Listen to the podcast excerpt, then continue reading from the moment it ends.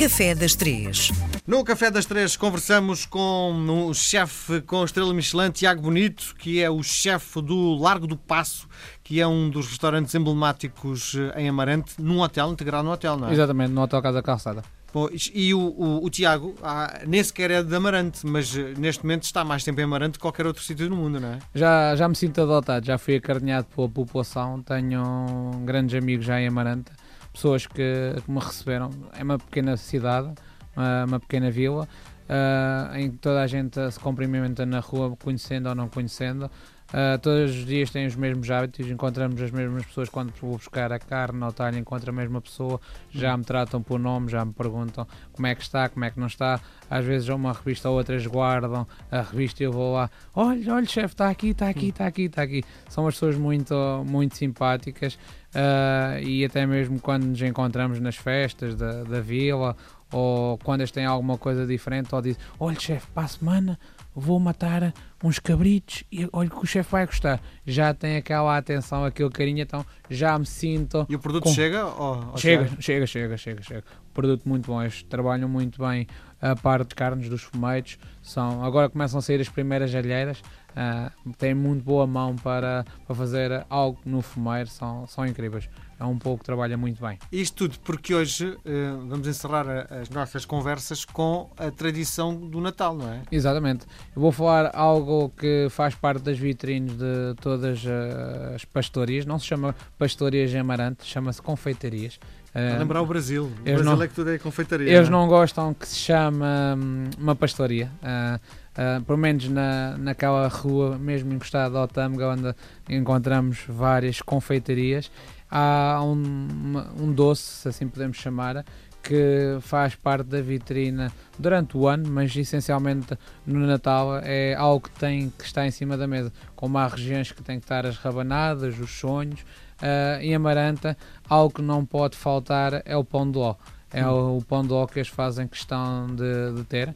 É um pão de ló seco, é um pão de ló que não é um pão de ló um, úmido. Eu gosto tanto do úmido. Eu também, também gosto do alfazeirão, gosto muito do pão de ló E este, este de amarante é diferente? É, é diferente, é diferente. Leva mais quantidade de farinha, neste caso, uh, enquanto o, o pão de ló úmido é feito com mais quantidade de gemas e hum, ovos. Neste caso, este é feito só com ovos, açúcar e farinha. É cozido numa folha de papel e colocado numa forma de barro. Usam mesmo taças de barro que têm um cone no centro, colocam o, o papel uh, vegetal na forma, colocam a massa do, do pão de ló, tapam com outra tampa e colocam no forno e é um pão de ló que demora cerca de 45 minutos a uma hora e um quarto, dependendo do tamanho. São pão de lós que... Um quilo? O peso passa de quilo, quilo e meio, aproximadamente. Pão de ló, em princípio, é uma coisa muito molinha, não é? É muito molinha, mas ele é fofo, é fofo, mas é, é seco. E eu aprendi a comer pão de ló no Natal com queijo da serra, em Amaranta. Foi a primeira vez que eu cheguei ao hotel, disse, oh chefe, não há pão de ló. Eu, pão de ló? Porquê que tem que haver pão de ló no Natal? No Natal há rabanadas, borrei, uh, azevias, coscurões, sonhos.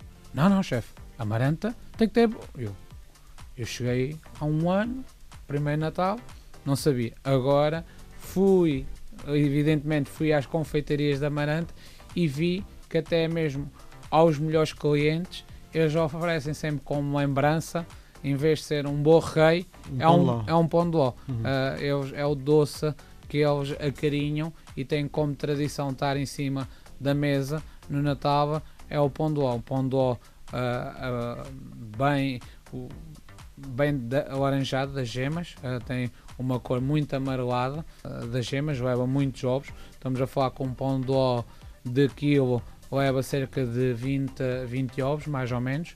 Uh, são um pão de com uma cor muito amarelada, corta-se à fatia. Se quisermos comer com, com queijo, podemos comer com queijo. Se quisermos barrar um, uma compota, podemos barrar uma compota. É extremamente bom para comer no café da manhã, beber um, uma chávena de café, ou beber um chá, ou beber um, um copo de oita uh, e comer. E tem outra coisa, o pão de ló é daqueles bolos que sobrevive durante algum tempo. é? Aguenta, aguenta, aguenta. Estamos a falar um pão de ló que poderemos ter uh, guardado Uma semana. mesa. Hum, Três a cinco dias, sim. Eh, três a cinco dias no, no máximo, porque acontece que cada vez que a gente vai cortando e se não o filmarmos bem, se eu estiver em contacto com o ar, ele vai per- perdendo propriedades, vai.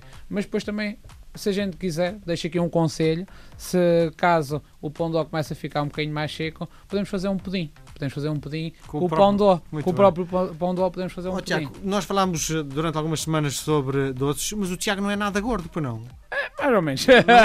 Não come, não come o que, que- produz. Não, as minhas horas é que são completamente diferentes da, da refeição, porque enquanto os outros estão na hora da refeição, eu tenho que estar a cozinhar, não tenho tempo. Então, o meu organismo está ah, está muito diferente. Por exemplo, tomo pequeno almoço fora de horas, janto fora de horas, almoço fora de horas e muitas vezes, como a, o- a carga de trabalho é muita, ah, é sempre a pé. Nunca temos muito tempo durante ah, o dia para fazermos uma refeição. 20, 30 minutos é, é impossível na, na nossa área, porque ou é o telefone que toca, ou é o cliente que quer falar connosco, ou é porque temos um casamento, ou é porque temos um grupo, ou porque tenho que ir cozinhar a algum lado. Pronto, então andamos sempre ali um bocadinho contra o arroz, faz parte, é a adrenalina de- da vida da cozinha, também é o que nos faz apaixonar também um bocadinho esta, esta adrenalina. Tiago, obrigado. Muitíssimo obrigado.